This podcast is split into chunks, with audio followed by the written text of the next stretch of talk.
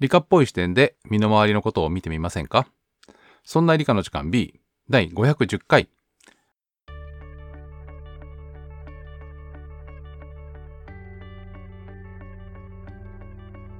そんな理科の時間 B お送りいたしますのは吉安と香りとまさとです。よろしくお願いします、よろしくお願いしします。えー前回1回お休みしましたが、えー、と今回が4月の、えー最後の配信でお今日の話題は5月の天文現象です。お、もうはい。5月ですか。もう5 5月といえば、柏餅？うん、子供の日、うんうん。柏餅。柏餅、似たのは何？草餅？草餅は柏に挟まってないか。挟まってません。桜餅は、えー食べられる桜の葉っぱの、えー塩漬けに挟まっていて柏餅の柏の葉っぱは食べません、中身は同じなの？大きく違いますえっ、と桜餅は関東風関西風で、えー、と2種類あって、ほ柏餅は一般的にはそそこまず説明してよ。関東風と関西風。えーっとねなんだっけえーっとピンク色のうん。あのー小麦粉を焼いたようなふんわりしたあのピンクの、えワッフルっぽいのであんこが挟んだのが関東風でうん。で関西風の桜餅はなんだっけ？道明寺？うん。っていうえーっとやつでえーっとねなんて言えばいいんだっけ？道明寺って言うんですよ。しょしょしょじょじ道明寺のえっ、とね内容は、えー周りがあれなのかな？もち米の、えー潰したやつかな？あのーなんかもちもなつぶつぶしてるやつがあるね。つぶつぶしている感じのやつの、えーうんちょっとぼたもち風のタイプのやつがお道明寺で関西の桜餅ぼたもちとさ、はいあともう一個なんか似たのもあったじゃん。そうそうそうそう。でなんかいっぱいあるんだけどえーと5月というか4月から5月は柏餅が、えー、と多いんですが柏餅も、えーこしあんつぶこしああんんがいい。こしあんがいい。こしあんがいい。そして私の知り合いに人気が高いのは味噌あんっていうのがありまして味噌あん？そうなんですよあーでもこしあんだな。味噌じゃなくてさ、もう一個なんか、あの黄色っぽい甘いのって何？白あん？白あん？白あん。えっ、とですねあんこも豆系のあんこは白あんうぐいすあんとありましてあと和菓子でいうと卵系が入った、えー、と桃山あんとかそういうね、ちょっと洋風に振ったやつもあったりしてですね。いろんなあんこがあります、吉安さん。はい。いあの、和菓子屋さん？え。それとも和菓子フリーク？いえ違います。あのちょっとだけ物知りなだけでですね。そういいう急に振られたやつに答えなきゃいけないっていう使命感があるぐらいです。すごい。それにしても知りすぎてるよね。どれがちらがちなみに一番好き？えっ、と私は何ですかね。花より団子のお団子はお団子で好きですけどねうん、私はみたらしかな。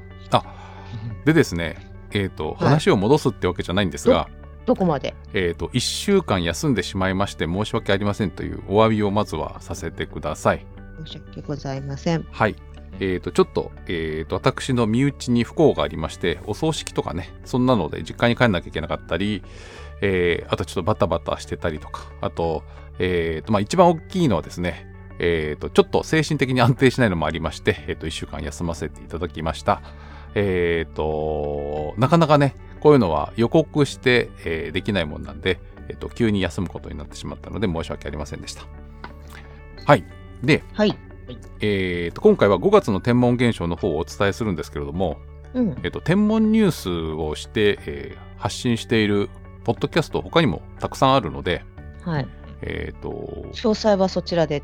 そっちでもいろいろあるんですけれども はい。最近ちょっとね宇宙開発とかロケットだったり月だったりの話題がちらほらあるので。そう詳しくは他のポッドキャストだったりあのウェブで検索してくださいっていうのがあるんですけど日本の H3 ロケットが結局うまくいかなくて、えーと第1何号だ？5号が、えー打ち上がらなかったっていうのがあったと思うんですけど、うんえ大地が好きだったわけだね。大地っていうね地球のえーっと何？表面を観測する衛星があって。第一3号。あ大地は3号か。私は。あの？お金的にはねうん。保険とかもかけているはずなのでうん。その、えーなんていうの？大損害ではないはずなんですけどうん。やっぱりこう観測衛星が何年か打ち上がらないってことになってしまうのでうん大地はね、あのーえー大地っていうぐらいで、あのーうん。地形の起伏とかを結構細かく取れるんで、あのー地殻変動があったりとか、えっ、と、どっかの山が噴火しそうで盛り上がってますみたいな話とか、うん。そういうのとかを結構わかるんで、あのー有用ではあるんですけど、うん。それがね、新しいのが上がらないという状況になってしまいました。で、えー4月の21日かな？に、えっ、と、スペース X 社、はい。イーロン・マスクさんの会社ね、うん。が打ち上げたスターシップっていうのがありまして、で、これがね、えっ、と、うまくいかなくて、えっ、と、まあ、爆発したっていう報道もあるんですけども、多分、コントロールして、えっ、と、爆破命令で、えっ、と、爆破したのではないかと思います。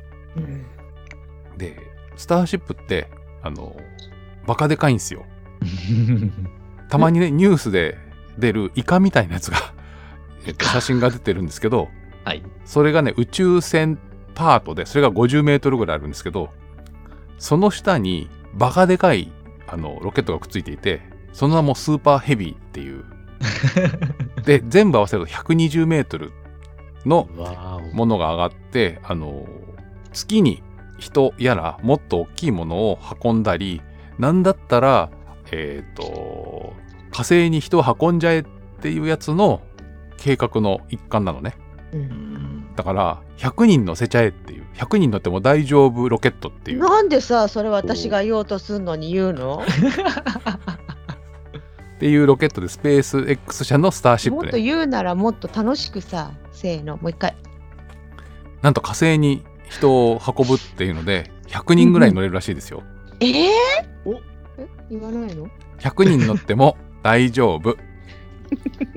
でですね、い。はい。満足。なんとスペース X はえ練習というか、一応テスト飛行なんで、うん。大事なものは乗せずに打ち上げたんで、爆破してもまあまあ練習練習っていう風に、えーうんなりました。うんもうとりあえず飛行そのもののテストってことね。そう。で、まあ失敗は失敗なんですけどね。ただ、データ取りはできたので、うんえーまあそれなりの成果はあったんじゃないかと思いますが、バカでかいんで、なんかね、打ち上げの射点、打ち上げる場所の、えー地面が掘られちゃって大変だったっていうのをん、それは爆発とは関係なく、そうそう、打ち上げのための打、ち上げだけでそそういう影響があったわけね。そうなんです。わってことは、えっと、2度目とかそのが大変ってことね。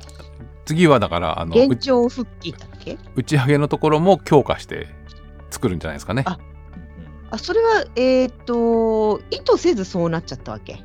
多分、うんどう見てもこれはボロボロすぎるだろうっていう感じで。なるほど。はい。で、悪いニュースばかりでもなくて、うんはい、いいニュース。ヨーロッパ、えー宇宙機構かな？欧州宇宙機関 ESA、ESA が、えー計画している木星系探査機。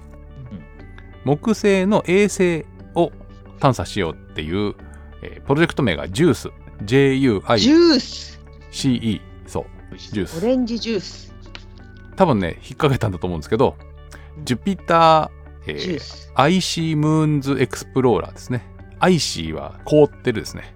えー木星の凍っている、えー衛星たちを探検しようっていうので、えージュピターの JU と、えー凍ってる IC の IC とエクスプローラーの E を取ってジュースっていうね、ちょっと無理やり感ある、えーやつなんですけれども、こういうのを考える人はやっん？やっぱり一生懸命考えるんだね。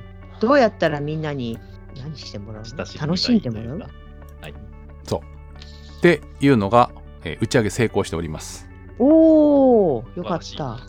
それは地面掘られなかったの？それはすでに、あのー実績のあるロケットなんで。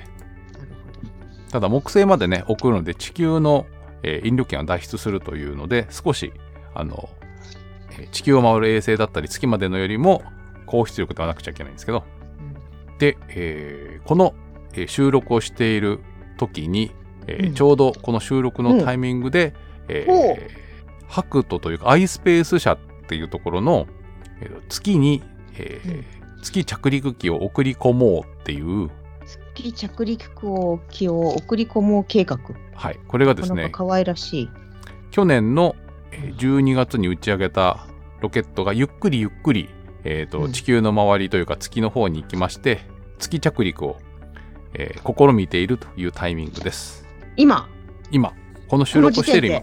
なので配信をしている時にはうまくいきましたっていうのが、えーうん見られるかもしれないですし、うん。えっ、とねえ何えっと、それは、えーっと、うまく、んだって着陸が目的じゃないでしょ？着陸は経過、着陸は経、えーっと、経過でしょ？あ一応着陸してえっ、と、月の上でローバーっていう、うん。うん。ちっこいちっちゃい。車ね。ブオンブオンってやつね。もっとなんかちっちゃい手乗りみたいな感じなんですけどえまずは。あ感じとしてはそんな感じのやつを、えー走らせて、えー月の、えー地上の観測というか調査をしてそのデータを地球に送るっていうところまでが、まあ、最終目的なんですけど。ということでですねそれが月着陸をするっていうタイミングで、えー何日か前にあの、うん。月の地平線地平線って言っていいのかな、えーから地地球の地なのかうなんそれとも地面の地なのかな？地面だからいいんじゃないですかね。はい月の地平線の向こうに地球が見えるっていう写真を送ってきています。あらまあ。ロマンですな。はい、皆さん、ハクトとか、えっ、と、アイスペースっていうので、えー検索していただけると見つかるとジュースは思います。ジュース。ジュースは検索しないの？ジュースも検索していただいてるんですけど、ジュースはあれです。えっ、と、なんだっけ、コペテンナイトで説明してるので、ポッドキャスト番組コペテンナイトで、えー木星観測、ば OK? 木星観測衛星の、えー回を聞いてみてください。ハクトはね、あれなんですよ。誰もまだ解説してないの？あ、というか、あの、えー、うさぎっぽいマークなんで、お、うんうんハクトですから。イサギ。白うさぎですから。ハクトあ。そうあ、そういうこと？そこから来てるはずです。えー、なので、えーとへー月着陸を目指してハクトっていうのでやってますと。かわいいね。はいへえ。ほうということで、あのー配信の時には、えーうまく月からね、えーうん月面の写真が送られてきてるかそっもしれません。かそっか。そういう、まあ、テスト的なやつを経て、いくつか画像が公開されてるかもしれないってことね。そうですねのタイミングで。はいお。うんうんそんなのが宇宙ニュースでございます。10ニュースでございました。はい。盛りだくさん。はい。でもなんかね、ここ一月ぐらい、そのロケットだの月観測とかが多かったんで、えーと取りでも上げてみました逆を。言えばね、うん。ここ1ヶ月でどうこうって言っても、それは結果であって、その何年も前から当然計画はあったわけだよね。そうです。で、それがたまたまこのタイミングっていうと、なんかいろんなのが条件がいいのかな、今のタイミング。えっ、とね、火星の探査船とかはタイミング合わせるんですよね。地球と火星の位置関係があるんで。ああ、そうよね。はい。なんですけど、えー今回ご紹介したのは一応ね、あの、ジュースについては木星と地球の位置関係もあるんで、えっ、と、今ぐらいの時期がいいっていうのがあるんですけども、他のやつは、えーなるべく早く頑張ろうって言ったのが、このくらいのタイミングに重なったっていう感じですし、えっ、と、アイスペースのやつは、本当はというか、打ち上げは去年打ち上げられていて、えーとうんゆっくりゆっくり月に近づくっていう省エネ軌道を通ったんで、えーうん今年の4月に月着陸になりました。なるほど。はい。省エネ軌道。はい、一方で H3 ロケットは、えー2年ぐらい前に打ち上げるって言ってたのが遅れに遅れて、えーとうん今年になりました。うん。まあ、なかなか難しい。え、ちなみに、ちなみに、あのーよく打ち上げの時の天気が悪くて打ち上げ延期になるっていうのは、まあ、デフォルトであるじゃないですか。まあまあよくありますね。別に普通よね、特に。それが延期にならずに一発で打ち上がったってことって逆にあるの？あ結構あると思いますよ。あそうはい。延期自体もまあ別に普通だし、延期じゃないことも普通なのね。うん。あとね、えーとロケットの打ち上げって、ウィンドウって言ってこっからここの間で上げたいっていうのがあのパターンがいくつかありまして、うん、えー、と今日の午後上げればいいっていうタイプだと天気待ちっていうのができるんですよね。あ今日の少しよくドラマ撮影でやる。あそうそう晴れ間を待つみたいなのができるんですけど、えーとうんタイミング的にシビアなやつはこっからここまでの30分を、えー通り過ぎたら、うん次は明日の、えー何分か遅れの30分のウィンドウみたいな。あのね、地球が向いてる方向が大事なやつはね。うんうんっていうのもあったりして、うんその辺で、あの、えー延期になるとか、あとはちょっとだけ、えー遅れてとかっていうのが、その条件によって変わるっていうのもあります。ああ30分待ちますっていう時もあれば明日になりますってもうそのその場で決まるわけね逆を言えばそのウィンドウは当然あの初めから分かってる分かってる分かってる。そう。あとは、えっ、と、固体燃料のロケットと、えー液体酸素、液体水素系のロケットで、準備のやり方が違って、えーと固体ロケットは、そんなに準備いらないんです。まあはじあらかじめセットできるわけね個体が燃料がそう、皆さんの家でやる花火と同じように火薬が詰めてあって、火つけるとシュワーってなる。それに比べて、えー液体酸素、液体水素は、うん。えーととっても冷たいものを使うんで、えーと発射直前に燃料入れるんですよ。うん。だから、あの、ロケットの表面から氷が落ちてる画像とか見たことあるんじゃないかと思いますけど、ああれは、えー燃料を入れると周りの空気の中の水蒸気が凍ってきて氷の膜ができ始めるんで、逆に言うと、うん。放っておくと温まっちゃうんで、ギリギリまで待つんです。ってことは、えっ、と、今日あげる今日あげないっていうのを、えーあるタイミングで決意して、じゃあ燃料注入しましょうかっていう判断があったりとかっていう、ああなるほど。燃料燃料注入にも時間がかかるからそう、いつまででも今日の、ね、12時って言っても12時ギリギリまで待てるものもあればもう10時には決断しなければいけないっていう時もあるわけね。そういろいろねそういう決断のタイミングがあって、えっと天気がすげえ悪い時には、えっとうん倉庫にしまいましょうみたいなのでまた来週みたいなのもあったりするんですよ。ほいやあの外に出しておくとね風で揺れちゃうんでダメなので、うんえっといっぺん倉庫にしまいましょうっていうのもちょっと前にありました。でまた出てくるっていう。そんな感じで、えーとロケットの打ち上げもウィンドウだったり準備だったりっていうので形式とかあの上げる場所上げる方角目的によって、えー、とウィンドウって打ち上げられるところが違ったりあとは、えー多くの場合あの1段目2段目が海に落ちるじゃないですか。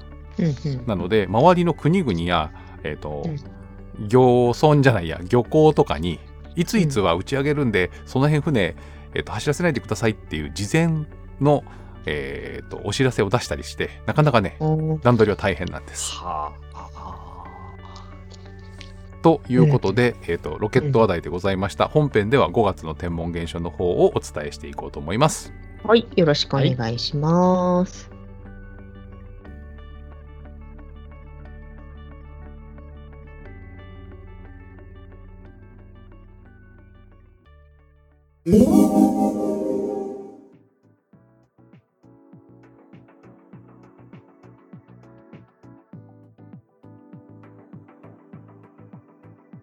では5月の天文現象の方を、えーご説明していきます。いつもの通り、えー月の満ち欠けですけれども、はい。えーゴールデンウィーク中、えー5月6日に満月になります。おうん。で、えーっと、なんだっけ、太陽暦的には立夏っていうのと重なるのかな。で、夏えー立夏夏？立夏です。この日から、あの、暦の上では夏です。はいちなみに5月の2日が88夜です。夏も近づくえーと夏も88です。そうです。5月何？八？2日？2日が88夜、6日が立夏で、えー満月。えなんだっけ？えっ、とはね夏も近づいた88夜は何するの？えっ、と、お茶を摘むんじゃないですかね。だよね茶摘み茶えじゃあそろそろし新茶の季節ってこと？そうですね。はい。で、新月が5月の20日、20日です。もう88や。え？いえ、88夜は5月の2日、2日あ、。2日。ごめんなさい。はい。新月は5月の20日、20日です。似てるね2日と20日ねまあ、そうです。えっと、違いました。えー旧暦は4月1日になるのかな？で、えーとこの前の、えー新月の時にはオーストラリアから太平洋にかけて、えー日食で日本でも父島とかねでは少し欠けている日食が見られたんですけれども、えー日食の前後の、えーと満月の日は月食になりやすい傾向がありまして、えー5月の6日は半影月食と言って、えっと、ほんのり暗くなる月食でございます。はい。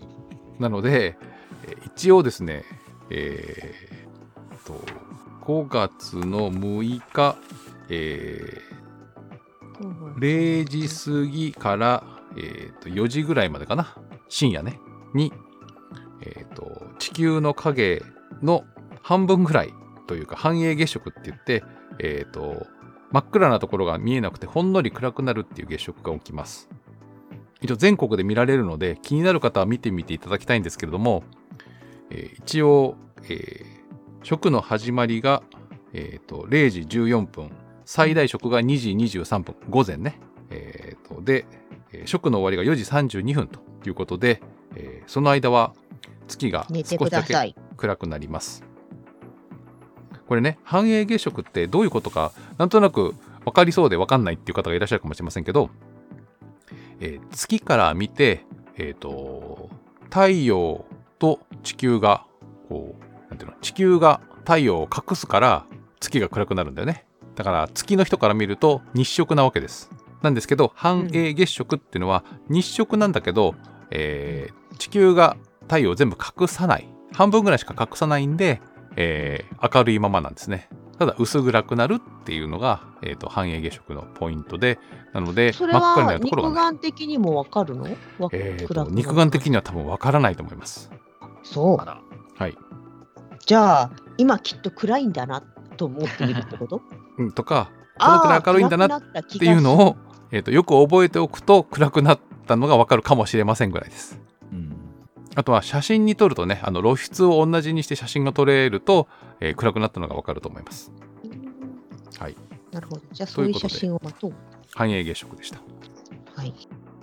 いい感じに反映されるといいですね。はい。はい惑星ですが、えー水星は5月2日に内号っつって、えー太陽の手前を水星が通り過ぎるタイミングです。なので、えーほとんど見えません。で!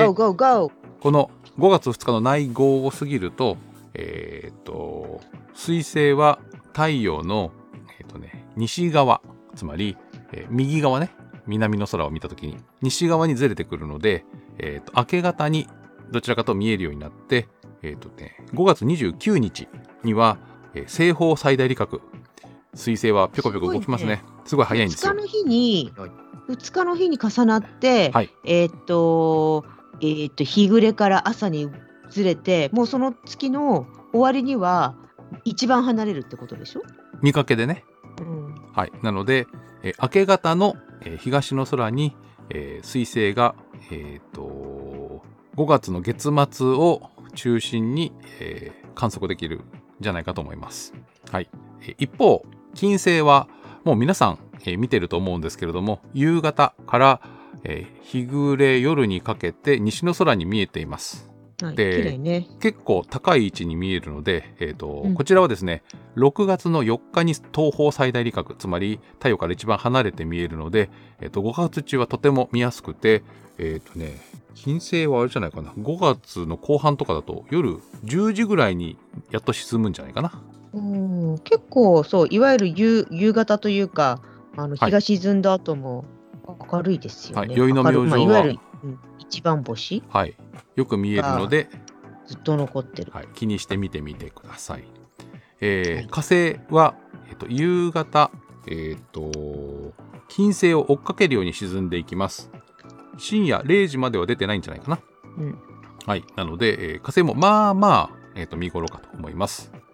えー木星は、えっと先月、えっと地球と並んで、ん？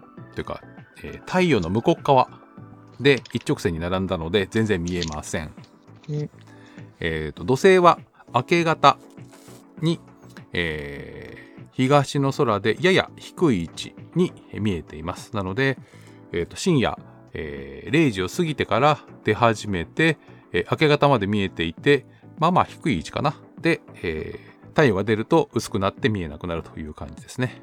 はい。というのが、えーと惑星の動きです。なので、えーなんとなくもう皆さんお分かりの通り、えーと太陽に近いところは太陽に近いえー惑星たちは新月の近く、えー太陽から遠い、えーと惑星たちはえー満月の近くに見えるということで、えーと月と近づくのが、えーとですね、5月の14日に、えーと月と土星が接近します。えー5月の18日には水星と木星が細い月と接近するんですが、えーとまあ見えないでしょう。ほぼ、えー太陽の方向なんで。えー一方、えー金星は5月の23日に細い月と、えー金星が見られます。確かね、この収録の何日か前にも、えー金星と、えー細い月が西の空に見えるというのが見えました。5月はコラボってた20ね。そう、2月の24日前後ですね。はい。はい。で、えー火星と近づくのは、あ、ごめんなさい。23日が金星、24日が火星かな。という感じで、えーと惑星と月が近づきます。えーとですね。あと、一応、えーと、水亀座エータ流星群というのが、えーと、流星群が、えー5月7日の午前2時とか3時とかに、えー一応極大を迎えるんですが、えー満月の日なので条件はあまりよくありません。なので、えーその前後そこそこ流れ星が多いかもしれないので、はい、気になったら眺めてみてください。はい、そんな感じが天文現象かな。はい。そうですね。えっ、とね、水亀座エータ流星群は、えー一応、あのーハレー彗星の尾っぽの、えー塵というかですね、えーが見えるのが、えっ、と、この5月の水亀座エータ流星群というやつですね。はい。確かね、そんなに、えっ、と、長くもなかったような気がするので、あの、何はともあれ、ゴールデンウィーク中とか連休の方も多いと思うので、えー夜、流れ星が多いかもしれないなと思って見てみるといいかもしれません。はい。はい、そんな感じです。で、えっ、と、春の星座なんですけれども、そんなにね、特筆するものはないかなと思ったんですが、えっ、と、なぜかですね、私の日めくりカレンダーにもあるんですが、カラス座っていうのがですね、紹介されていて、はい。カラス？はい、カラス可愛いよね。キョエちゃんまあまあ帰ってきたでしょ。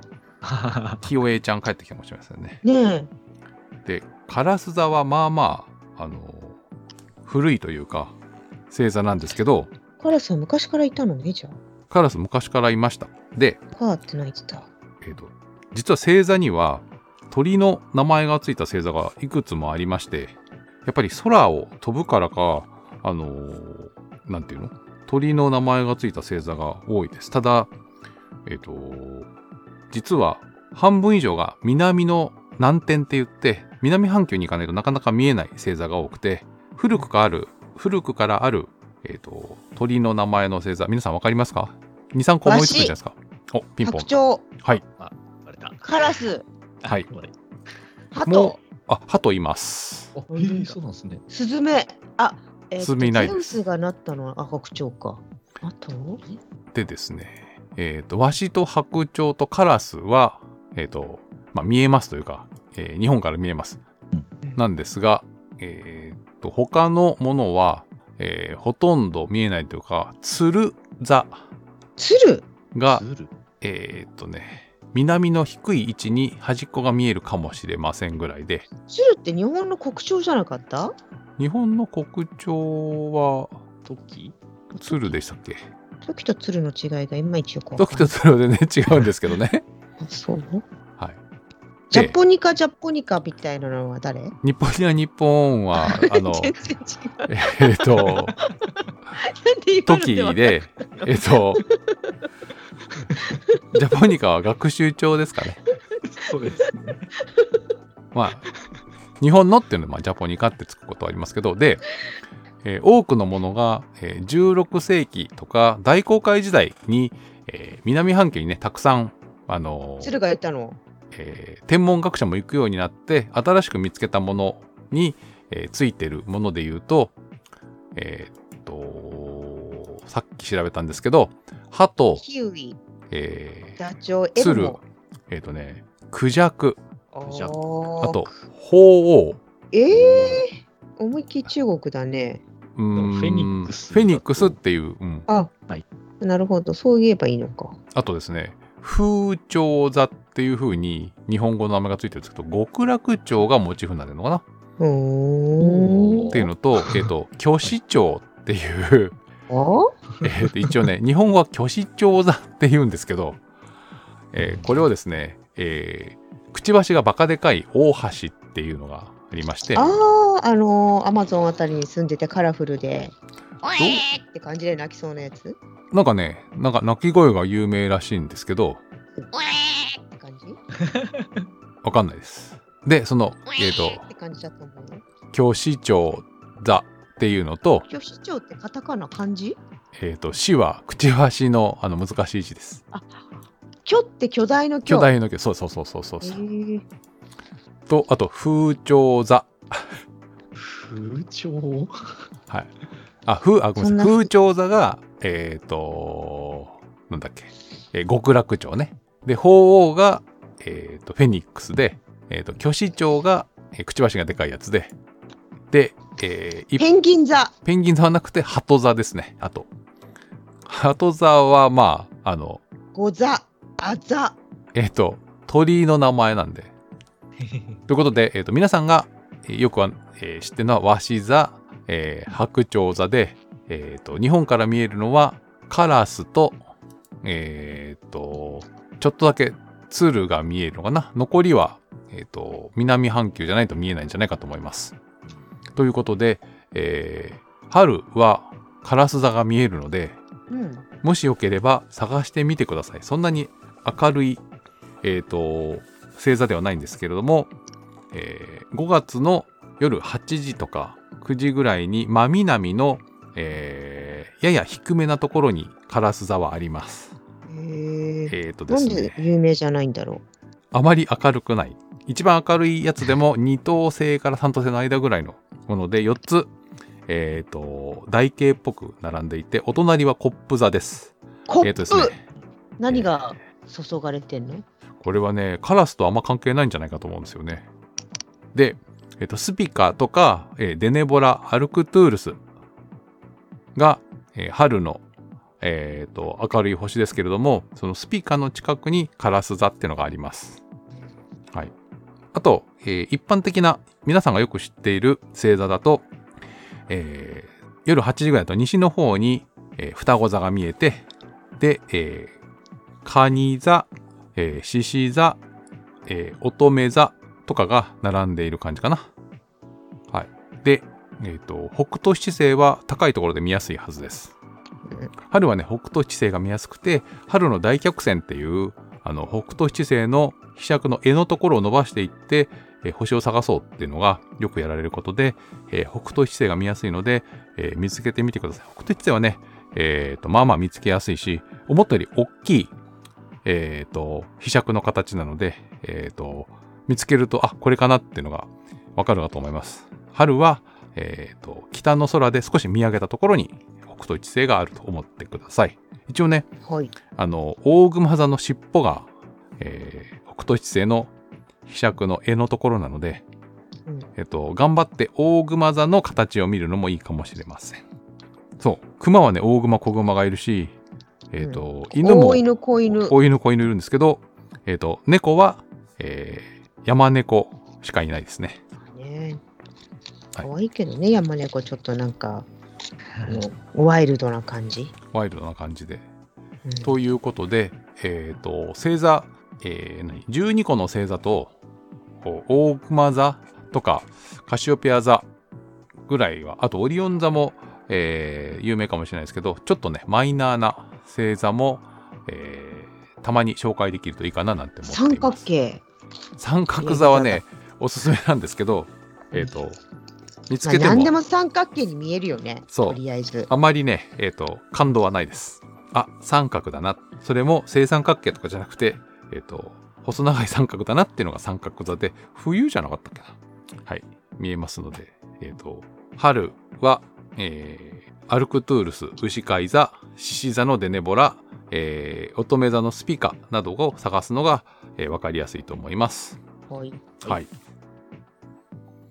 そんな感じですかね。だんだんね、あのー日が暮れるのが遅くなって夜は短くはなりますけれども、えー真夏と違ってというか6月とかと違ってそれなりに、えー夜の時間もあるので、えー星を眺めてみるのもいいんじゃないでしょうか。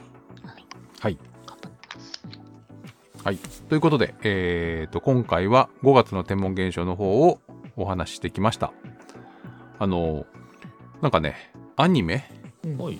で、えーと、高校のにわか天文部の、えーと、原作があるややつらしいんですけど、なんだっけな、君は放課後インソムニアっていう、えー不眠症の高校生が天文部を作るっていうアニメが始まったようです。うんはい。あの、まだ始まったばっかりで、私も1話を、えーざっと見ただけですけれども、うん原作も知らないのでよくわかりません。えーっと、おすすめではなく単に紹介ってことね。うん、あのね、月刊星ナビの表紙にもなってまして、能登半島七尾市っていうところがあの結構モデルになってるのが多くて実際の風景に近いものがたくさん出てくるのと多分なんですけど、えーあの辺の日本海側は星を観測するにはいいところじゃないかと思うので聖地巡礼というか、えー星の観察をするのに日本海側に行くっていうのもありなんじゃないかなというのを、えー星ナビではおすすめしていました。うーん。うん。はい、日本海側、はい、ということでまだ魚が美味しそう。連休に、えープラネタリウムだったり天文台だったり星の観察だったり間に合うかもしれないので行ってみてください。はいはい。ということで、えー今日はこの辺にしたいと思います。えーそんな理科の時間では皆様からのメッセージをお待ちしております。メッセージの宛先は、えーメールアドレス理科アットマーク 0438.jp rika アットマーク数字で 0438.jp です。また、そんない .com sonnai.com というウェブサイトで、えー、そんないプロジェクトの、えー他の番組も、えーと紹介しています。もちろんね、ポッドキャストアプリなどでも聞けるんですけども、そんなことないっしょ、そんな雑貨店などの番組も聞いてみてください。はい。また、audiobook.jp というサービスで有料配信もしております。こちらで聞いていただくと、私たちのところにえー収入が入るようになっておりますので、もしよろしければ聞いてみてください。ちょっとしたおまけの音声もつけております。うんはい。ということで、えー来週もちゃんと収収録じゃない、配信をするつもりでおりますので、えっ、と、お待ちください。はい。はい。えーそんな理科の時間第510回、この辺にしたいと思います。えーお送り出しましたのは、吉安と、香りと、まさとでした。それでは皆さん、次回の配信でまたお会いしましょう。さようなら。また今度。ごきげんよう。